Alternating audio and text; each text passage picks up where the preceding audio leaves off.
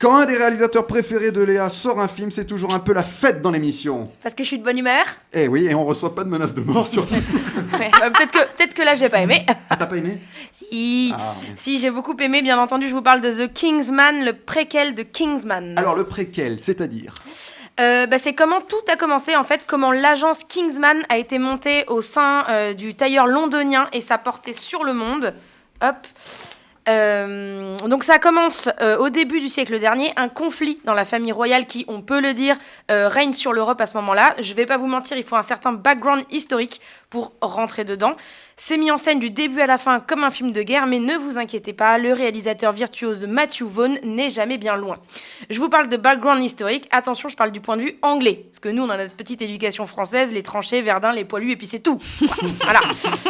Au milieu de ces instants volés de l'embrasement de l'Europe de la Première Guerre mondiale et de la passivité des États-Unis, on assiste à des scènes d'action époustouflantes. Matthew Vaughn est inspiré et nous livre notamment un combat au sommet entre Rasputin, interprété de la manière la plus malsaine possible par Rhys Ifines, contre le héros campé par Ralph Fiennes.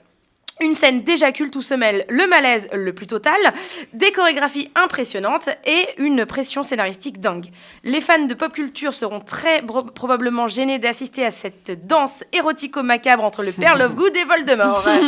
et c'est le but, ça reste collé au cerveau comme un sale cauchemar après un nuit- une nuit de cuite.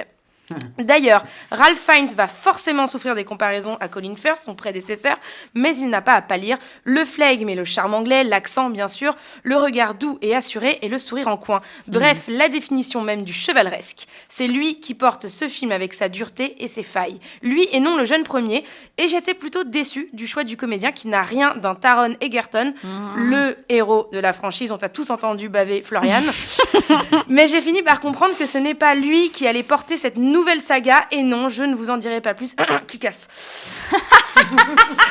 Ce film, septième long métrage d'un réalisateur à la filmographie parfaite, c'est une habile réécriture historique. Partant de la base de faits populaires et marquants, les scénaristes permettent un révisionnisme digne de Tarantino qui, qui fera grincer les dents de quelques personnes au Royaume-Uni. Je vous invite vraiment à aller le voir en salle car malheureusement la pandémie a eu raison de lui. Sans cesse et sans cesse repoussé, il a fini par sortir en face de l'homme araignée et de l'élu.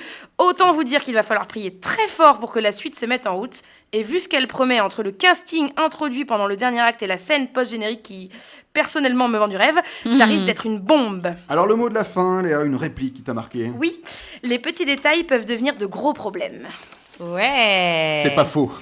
c'est vrai que c'est pas faux. Merci Léa, et c'est au cinéma. Et aller je au le cinéma. S'il vous plaît.